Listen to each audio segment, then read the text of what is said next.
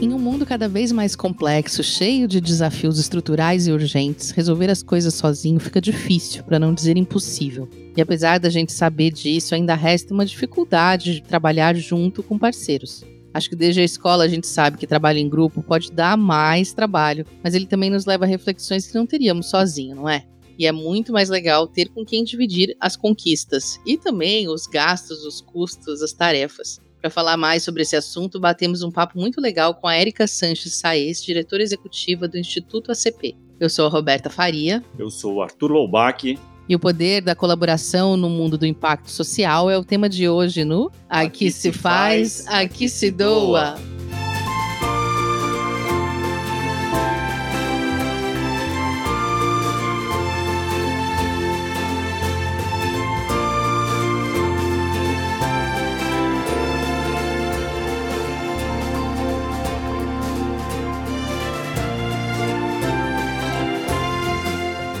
Está começando mais um episódio do Aqui Se Faz, Aqui Se Doa, episódio 68. Imagina, ainda bem que a gente não está envelhecendo junto. Bom, esse é o seu podcast semanal sobre cultura de doação, produzido pelo Instituto MOL, com o apoio do movimento bem maior do Morro do Conselho Participações da Ambev, além da divulgação luxuosa do Infomani. Roberta, já que hoje a gente vai falar de colaboração, eu já quero começar chamando uma das nossas colaboradoras especiais, a Rafa Carvalho, para ela explicar o conceito que nos interessa bastante nesse debate, da filantropia colaborativa.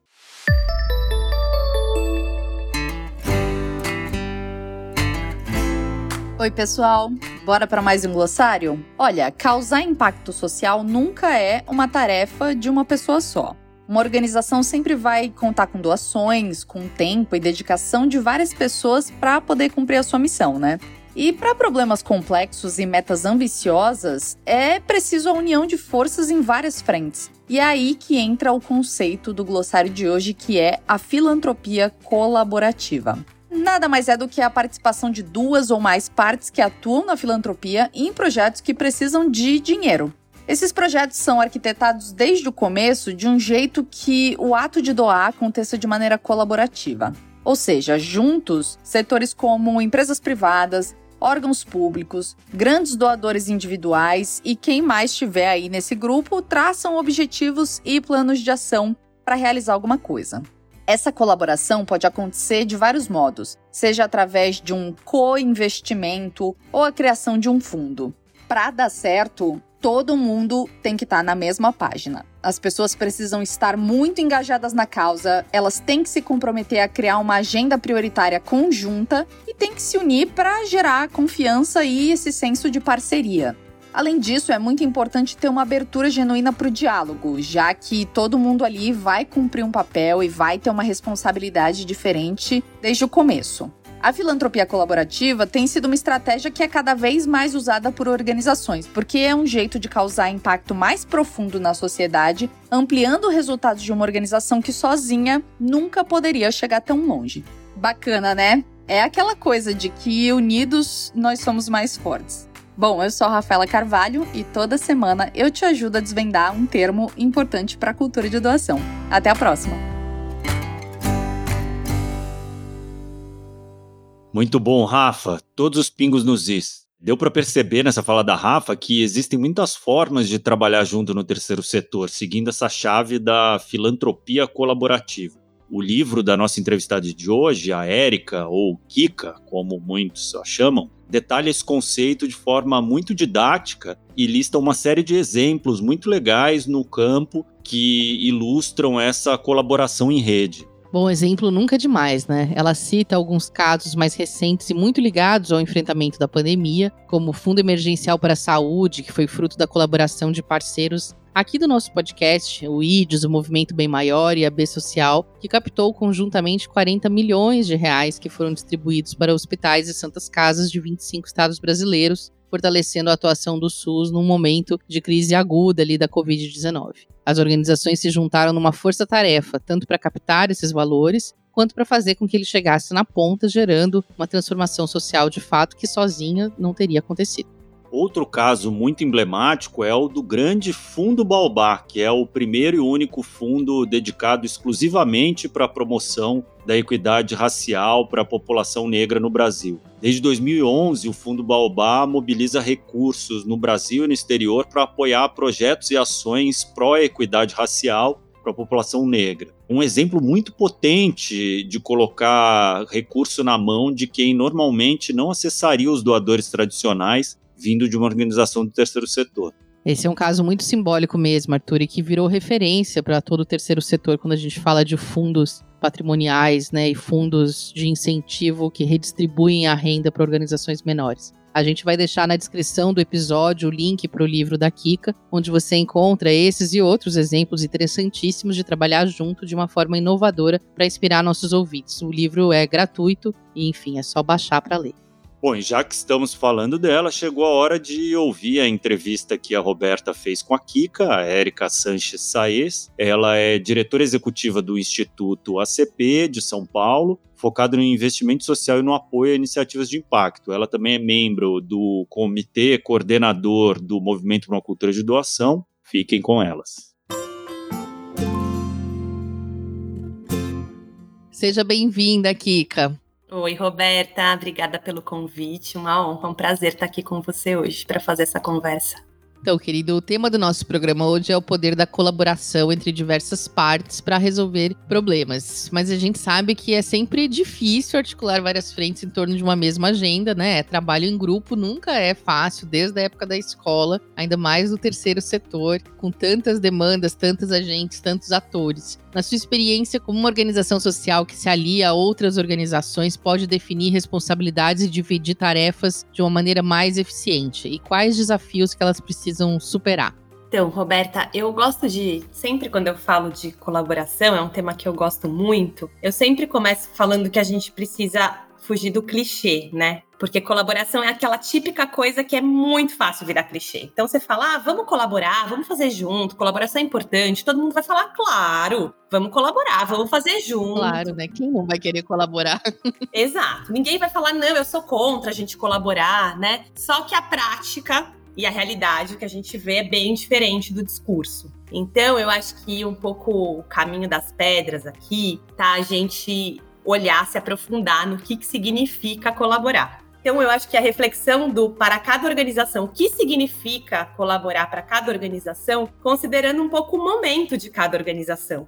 Né? Porque tem gente que colabora pouco, né? Apesar de achar que não colabora pouco. É importante que ela entenda o que naquele momento ela consegue fazer. Uhum até para ela se propor coisas que sejam factíveis, considerando o momento dela, a equipe que ela tem, a forma que ela tem de atuar, né? Ao invés de se colocar objetivos assim muito pretensiosos, sabe? Para começar. Então, dialogando assim bem diretamente com as suas perguntas, né? Acho que como definir responsabilidades, né? Como organizar o trabalho. Acho que a palavrinha-chave aqui é governança. Né? E aqui, governança, entendida como todos aqueles processos que definem como as decisões vão ser tomadas. Então, quando a gente vai colaborar com qualquer pessoa, e pode ser no setor social, pode ser em casa, pode ser em qualquer lugar, é importante, é saudável a gente sentar e conversar sobre como a gente vai fazer isso. Quem é responsável por quê? Como é que a gente toma a decisão? Que decisões a gente toma junto? Que decisões a gente não toma junto? Porque acho que uma outra coisa, assim, um outro erro que a gente pode cair quando a gente fala de colaboração é que se a gente está fazendo junto, está fazendo colaborativo, a gente precisa fazer tudo junto. E isso é uma pegadinha, porque fazer tudo junto acaba virando assim uma travessia no deserto, entendeu? Sem água, sabe? Chega uma hora que você não consegue mais, porque quanto mais gente, quanto mais potente em teoria a colaboração, porque tem mais gente envolvida, mais complexo fica. Então, se você for definir cada coisinha, a cor do não sei o quê, o nome da, do tal, o fornecedor para X, tudo, todo mundo junto é impossível. Então, essa conversa sobre governança e essa compreensão de que fazer junto não significa fazer tudo junto o tempo inteiro, ela ajuda muito. Mas isso não é fácil, também é um processo. Né? É, o processo de construção dessa governança é uma coisa que leva tempo, requer várias conversas, senta, conversa, dali um mês parece que aquilo que você conversou no mês passado já não tá sendo legal, você precisa sentar e conversar de novo. Eu falo também que você precisa, inclusive, nesse processo da governança, definir quando que você vai rever a governança. Você vai precisar revisitar, mas não dá para revisitar todo dia, senão a coisa não anda, né? Então você precisa fazendo pactos, né? Ó, vamos aqui na V1 da governança. Essa V1 vale pelos próximos três meses. Beleza, daqui três meses a gente senta e vê o que não tá funcionando e parte para V2, para as coisas conseguirem também fluir e caminhar e todo mundo ter a sensação de que aquilo está sendo produtivo, né? De que a gente está aqui construindo algo melhor do que se eu estivesse fazendo sozinho, né? Muito bom, muito boa essa percepção. E Kika, você tem ajudado a definir, a divulgar, né, desde os seus tempos de GIF, o conceito de filantropia colaborativa no ecossistema das doações no Brasil. Essa união de forças de diferentes agentes pode se estruturar de diversas formas, certo? Você fala na publicação de três diferentes arquiteturas: espaços colaborativos de coinvestimento, espaços de mobilização e gestão de recursos filantrópicos e os fundos filantrópicos. Você pode explicar um pouquinho para a gente mais de cada um desses conceitos e como que eles funcionam na prática? Claro, posso sim. Vou começar então contando uma historinha sobre, sobre a minha história mesmo, tá? Essa história da filantropia colaborativa, ela nasce na minha vida no GIF, né? Então, quando eu entrei no GIF lá em 2016, eu entrei para ser coordenadora de articulação. E basicamente a minha função como coordenadora de articulação era cuidar das várias redes que o GIF tem. Então, tem a rede de leitura e escrita de qualidade, tem a rede, rede temática de saúde, tem a rede de avaliação, tem a rede de grant making. Minha função era criar essas redes e fomentar essas redes, né? E eu confesso que era um super desafio para mim.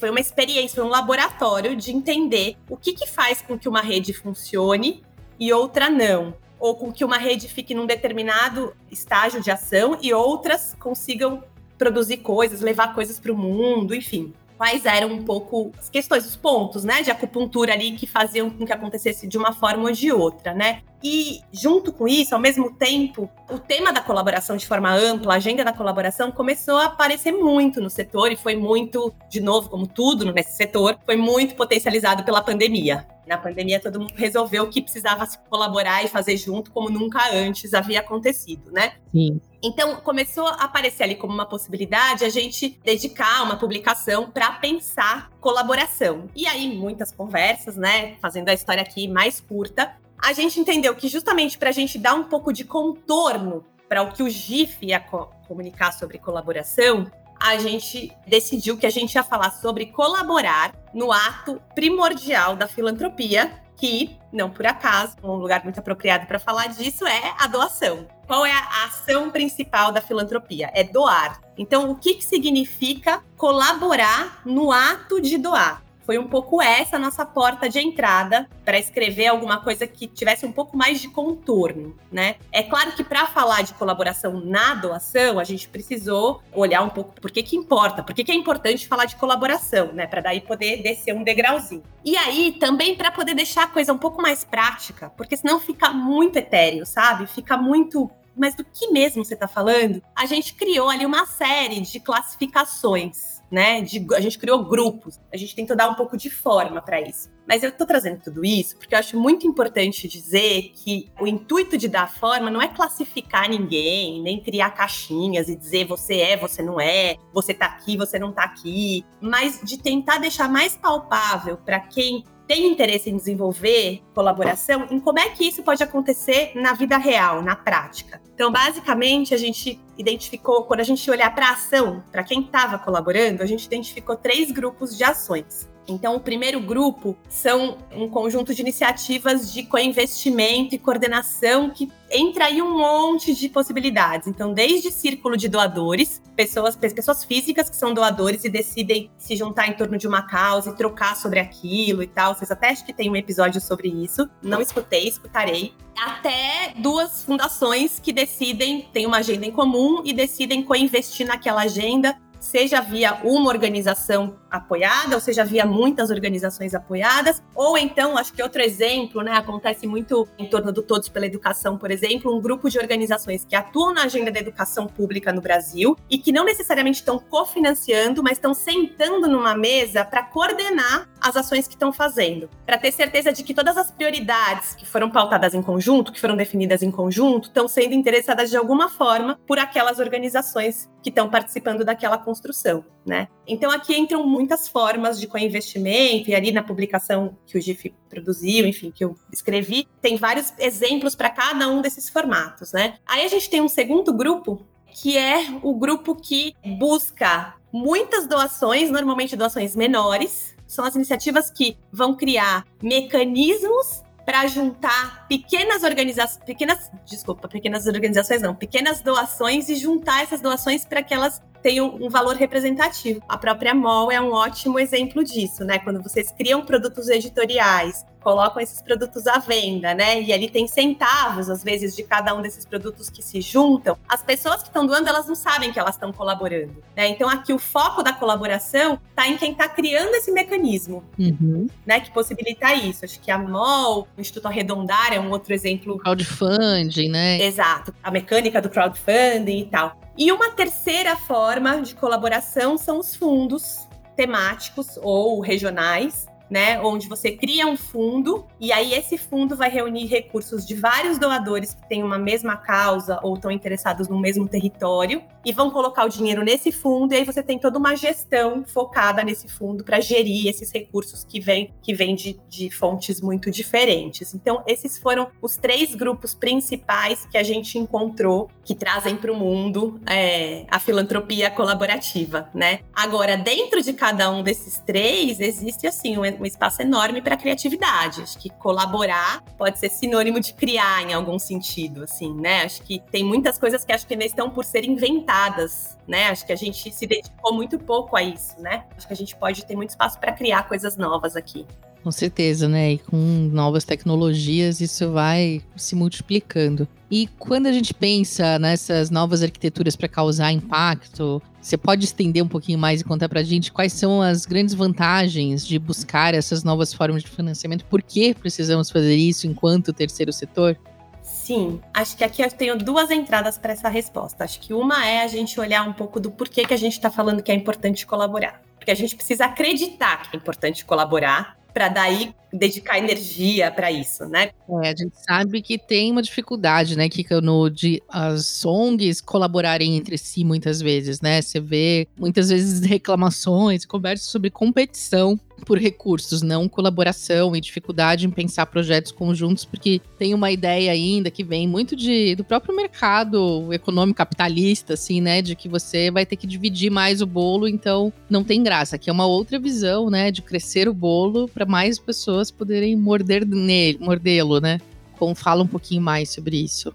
Exatamente, né? Acho que tem a coisa do mercado, né? Dessa, dessa herança do mercado, que está muito forte, muito presente na nossa sociedade, e tem uma questão também que é um desafio das organizações, que é a captação de recursos. Então, quando você pensa em captação de recursos e você pensa em outras organizações que trabalham na mesma agenda que você, na mesma causa que você, elas são competidoras, né? Por aquele doador que está interessado em doar para aquela causa. Então, tem uma coisa meio real aqui, pragmática. Acho que até para isso a colaboração pode ser uma resposta. Já, já volto aqui só pensando um pouco nas razões, né? Então, acho que se a gente sair um pouco da filantropia do terceiro setor e olhar para o mundo hoje, né? O mundo que a gente vive hoje, os imensos desafios que a gente tem hoje. Falar por que, que a gente precisa olhar para a colaboração nesse mundo, né? Trago quatro olhares diferentes aqui, né? Um é porque para a gente sobreviver como espécie humana, a gente precisa colaborar, senão a gente não teria sobrevivido aos antigos predadores, se a gente não colaborasse e não se ajudasse e não criasse, né, comunidades ali. Então tem uma coisa da colaboração que é intrínseca à nossa existência nesse planeta. Depois tem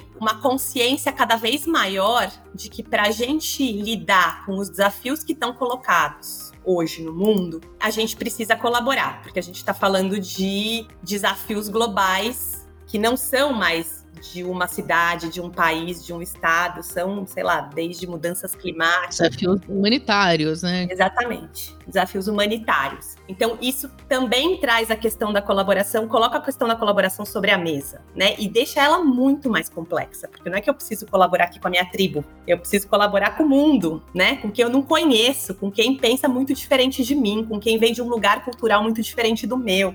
Mas acho que existe essa consciência de que a gente precisa tratar de alguns temas que dizem respeito a toda a humanidade de uma forma mais colaborativa. Depois, porque quando a gente olha em volta, olha a contradição, né? O paradoxo que a gente vive. A gente olha em volta e o que a gente mais vê é falta de colaboração. Ou não sei se é o que a gente mais vê, mas a gente ainda vê muita falta de colaboração, né? Você trouxe o próprio exemplo aqui do nosso setor. E ainda, né, juntando ainda mais nesse paradoxo, quando a gente vê tecnologia e as grandes revoluções que aconteceram nesses últimos 20, 30 anos no mundo, elas têm a ver com colaboração. Então, desde o lugar das redes sociais, as redes sociais é um grande espaço de colaboração, de alguma forma. Né? Ela precisa um pouco disso para existir. Até quando a gente fala em aplicativos de carona, Airbnb, a colaboração ela é meio que a base disso, né? Eu vou aqui abrir a minha casa, ver onde tem e tal, para eu poder. Enfim, tem uma coisa de colaboração que permeia todas essas coisas que estão revolucionando nossa forma de viver, né, no mundo.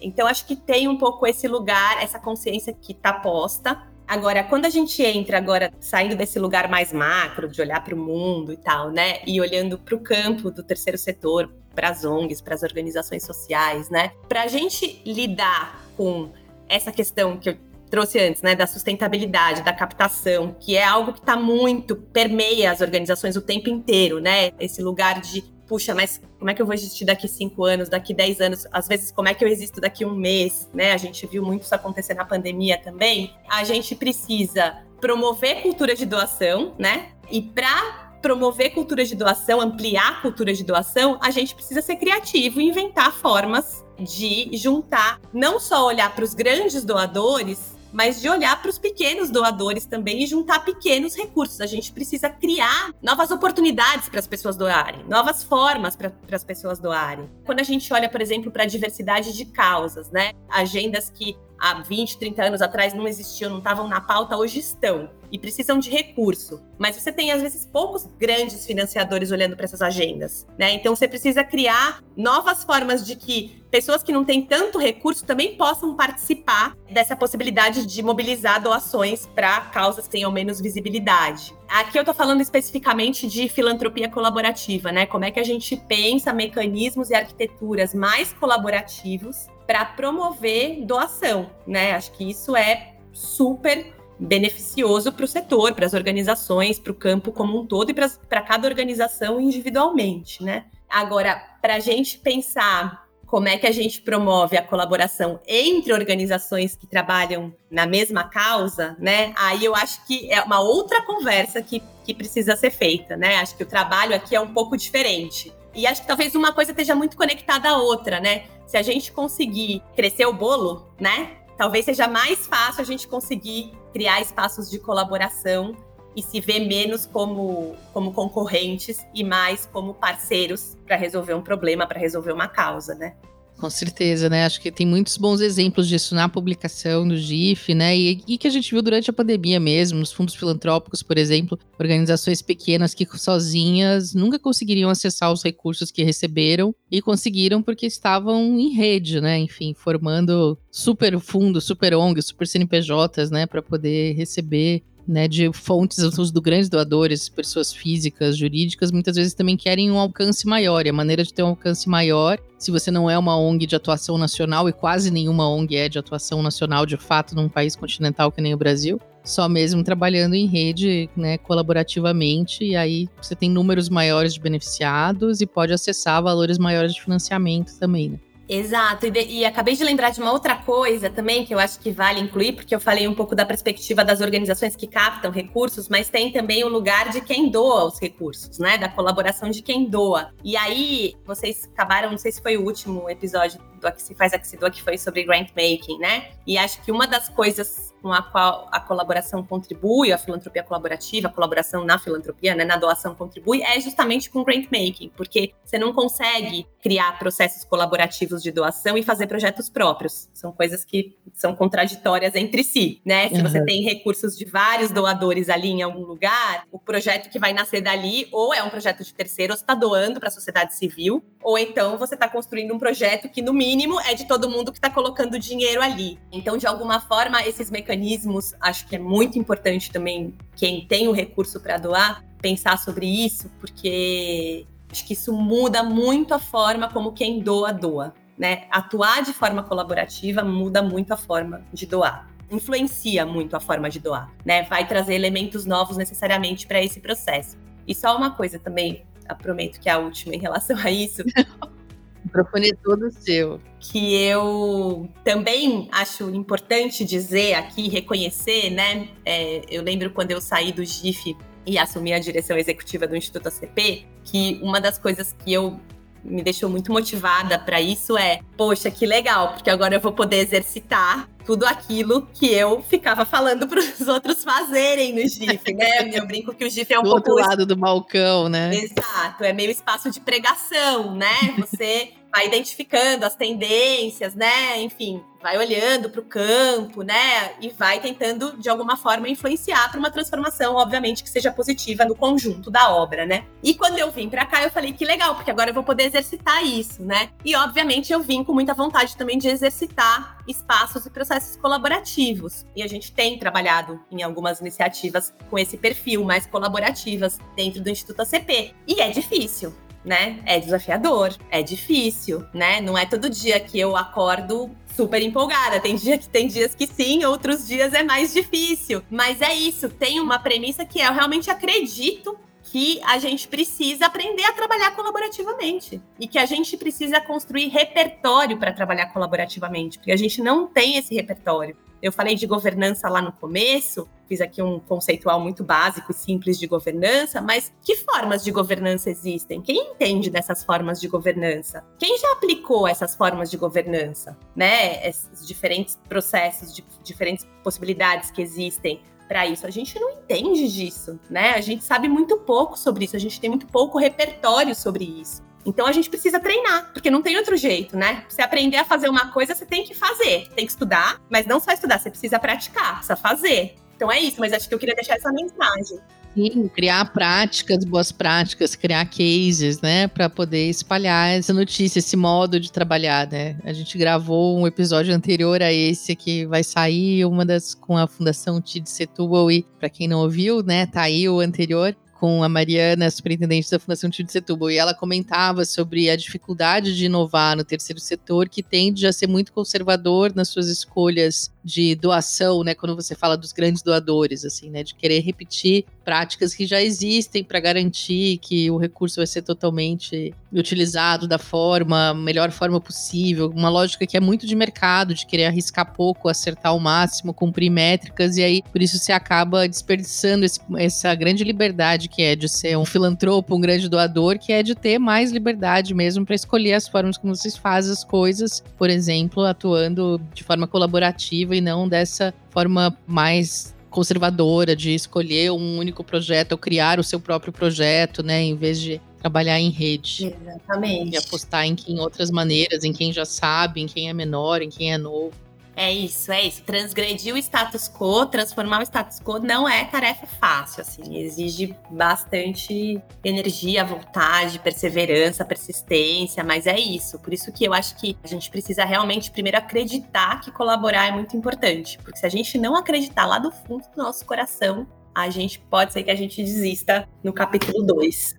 Pô, que massa, que papo sincero e bom e necessário. Kika, muito obrigada. Bom, o nosso tempo já deu, a gente tem muito mais coisas para falar, mas muito obrigado por ter vindo conversar com a gente sobre essa experiência. E quem quiser saber mais sobre o trabalho do Instituto ACP pode conferir o site institutoacp.org.br, que tem feito trabalhos muito incríveis de em rede, colaborando, investindo no desenvolvimento institucional das organizações. E vale também conferir o estudo elaborado pela Érica para o GIF, o Grupo de Institutos, Fundações e Empresas, que é essa publicação que a gente mencionou várias vezes, chamada Filantropia Colaborativa Ele está disponível gratuitamente para download. A gente vai deixar o link aqui na descrição do episódio. E agora, para fechar, Kika, vem a nossa rodada relâmpago. Você que é ouvinte deve conhecer bem. São cinco perguntas rápidas que você responde com a primeira coisa que tiver à cabeça, tá bom?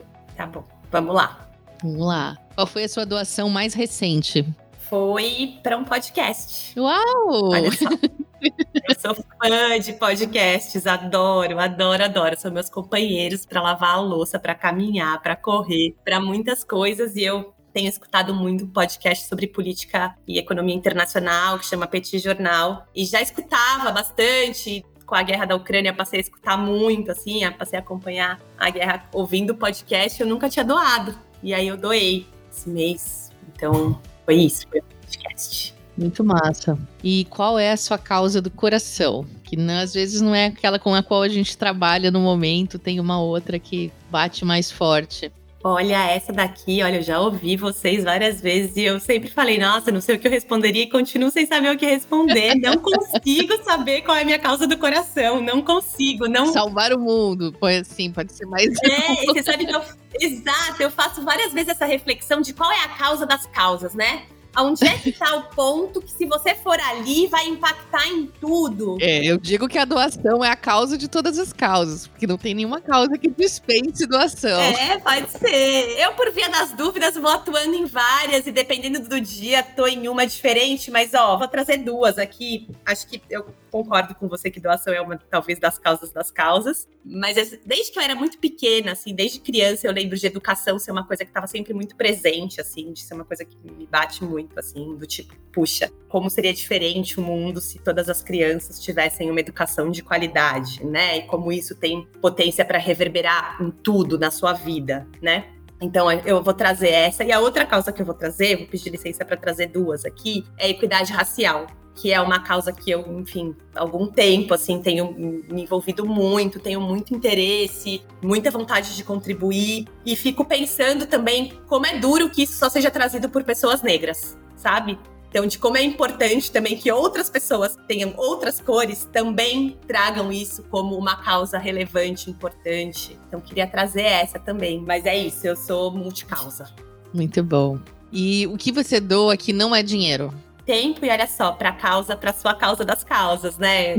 Sou parte do movimento ali do comitê coordenador do movimento por uma cultura de doação e, enfim, dedico ali bastante tempo e gosto muito. E acho que conhecimento também. Eu tenho comecei a fazer um trabalho agora recentemente de mentoria e tô curtindo demais assim, sabe, fazer mentoria. Então, acho que é isso, tempo e conhecimento. E agora, cita, se é outra saia justa, cita uma organização um projeto que você admira ou apoia e que mais gente deveria conhecer.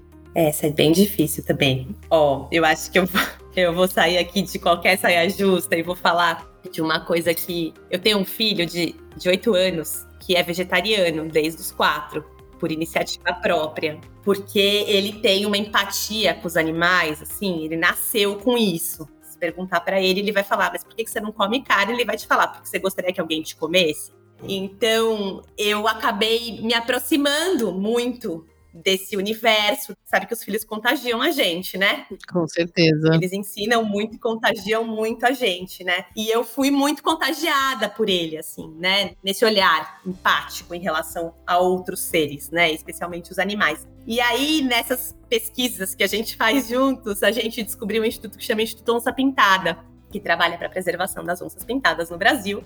E eles são uma família, né? Eu não me lembro o nome deles, mas é ele, a mulher e o filho. E eles vivem, aquilo é a vida deles. É, não, é o melhor Instagram, perfil do Instagram, é ficar vendo eles cuidando das onças e brincando com as onças, né? Ou seja, a gente segue aqui em casa também. As crianças são fãs do Instituto Onça Pintada. É isso, então eu vou ficar com eles hoje.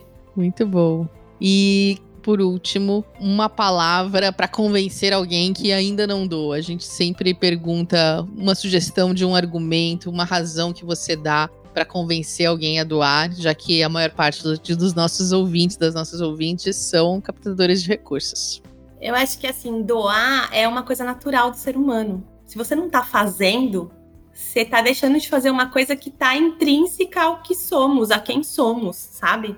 Não consigo pensar numa vida que não tenha doação de algum tipo. Depois a gente pode ir influenciando para que as doações sejam, enfim, aumentem de volume, tenham mais consciência, mas doar é uma coisa que a gente nasceu para doar, gente. Eu acho que faz parte da nossa, da nossa passagem por esse planeta, assim, sabe?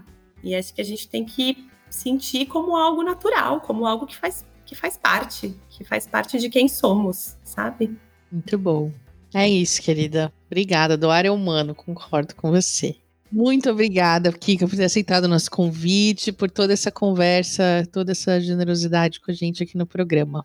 Imagina, obrigada a você, foi um prazer. Podem convidar sempre que voltarei. Feliz. Volte sempre. Muito bacana a conversa com a Kika, pena que eu perdi, mas tenho o prazer de ouvir agora. E agora vamos passar para a nossa colunista Duda Schneider, que vai trazer aqui o Merchando Bem da semana. Vamos ouvir o que, que a gente tem hoje?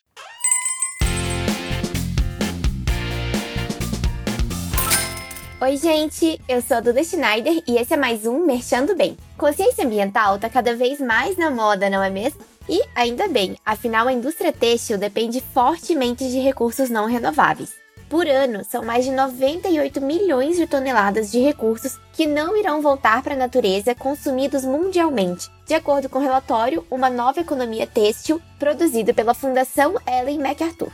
Repensar o consumo e contribuir para a redução do impacto no meio ambiente é dever de todos nós. E a dica de hoje são as camisetas do Daniel Cade. As coleções, pensadas para crianças e adultos, reverenciam a natureza brasileira com estampas de árvores nativas, frutas e abelhas. A cada camiseta vendida, uma árvore é plantada na Mata Atlântica. Além disso, a marca participa do programa 1P igual 5P, criado pela marca Reserva, e que já doou mais de 67 milhões de pratos de comida desde o início da ação lá em 2016.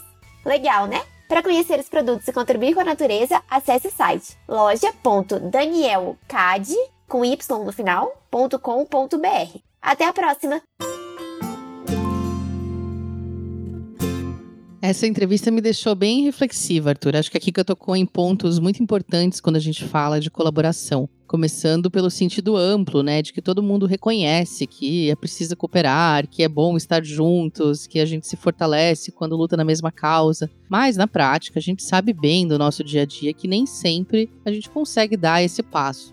Ao mesmo tempo, esses exemplos recentes, muito legais de gente fazendo junto e criando formas até disruptivas de colaborar, de captar recursos, ilumina a nossa cabeça e dá esperança porque pode ser esse futuro, né?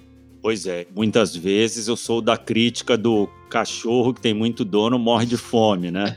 Enfim, eu sou absolutamente a favor da colaboração, principalmente no terceiro setor, que tem tantas demandas, tanta complexidade e normalmente faltam recursos suficientes para você bancar tudo, né, sozinho. Mas de fato, eu tenho notado que principalmente nesse momento que a gente está vivendo, que teve uma intersecção principalmente das grandes empresas com o terceiro setor, existem algumas colaborações que são desbalanceadas. Tem que tomar muito cuidado para colaboração não virar exploração ou ter alguma coisa que ser um ganha-ganha de fato principalmente sempre ter claro que o objetivo do impacto social sobrepõe os interesses de cada um dos lados em todos os sentidos. Então é não deixar o marketing escorregar além da conta, então você querer nessa daí aparecer mais do que o que você está gerando de impacto de fato, nem do outro lado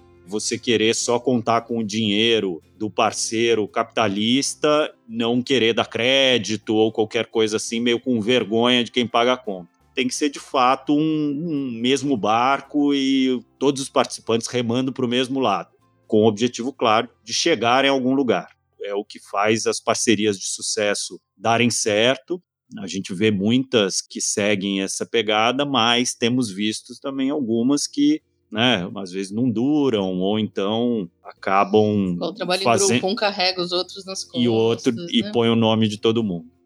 É, eu acrescento a isso uma reflexão que me deixou essa conversa, que acho que vale para todo mundo que nos ouve, que é pensar o quanto a gente realmente está disposto a colaborar e o quanto a gente perde também quando a gente deixa de fazer isso. Eu testemunho no nosso trabalho, no Grupo MOL, muitos momentos em que as organizações do terceiro setor se enxergam como concorrentes e não como colaboradoras. Existe um medo de se envolver, de se ajudar, de fazer coisas juntos, porque assim eu posso ser sabotada, podem puxar o tapete, podem roubar o meu financiador. Isso é muito triste, né? No terceiro setor, onde a gente deveria ser exemplo de colaboração, de ética, de boas práticas, a gente ter medo de trabalhar junto porque alguém pode usar o nosso esforço de maneira indevida, né? Alguém pode puxar o nosso tapete. Acho que todo mundo que escuta tem um caso assim para contar de um trabalho com outra organização que terminou assim ou que nem começou por causa disso. Eu falo especificamente de um mais recente para mim, que foi o Dia de Doar, que a gente contribuiu na campanha de comunicação ano passado.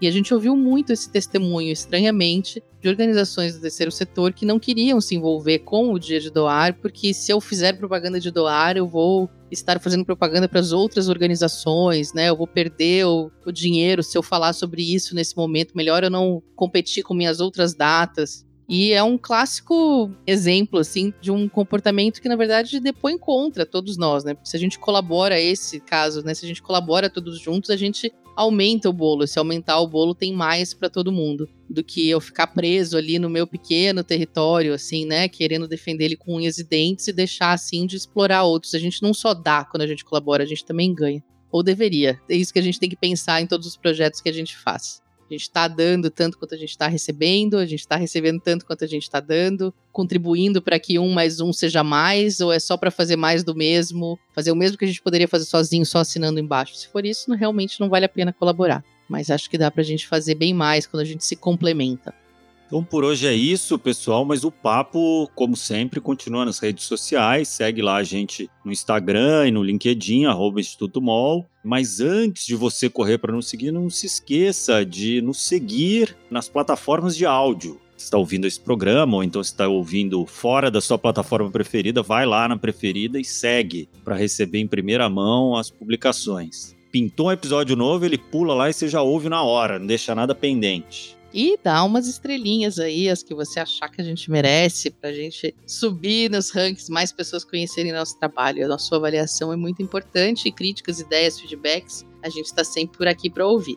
Semana que vem estamos de volta. Esse podcast é uma produção do Instituto MOL, com apoio do Movimento Bem Maior, da Morro do Conselho Participações e da Ambev, além da divulgação do Infomoney. Esse episódio teve produção de Guilherme Dearo e o roteiro final e direção são de Vanessa Henriques e Ana Júlia Rodrigues, e a arte de Glaucia Ribeiro, todas do Instituto MOL. As colunas são de Rafaela Carvalho e Duda Schneider, da editora MOL. A edição de som é do Bicho de Goiaba Podcasts. Até a próxima! É.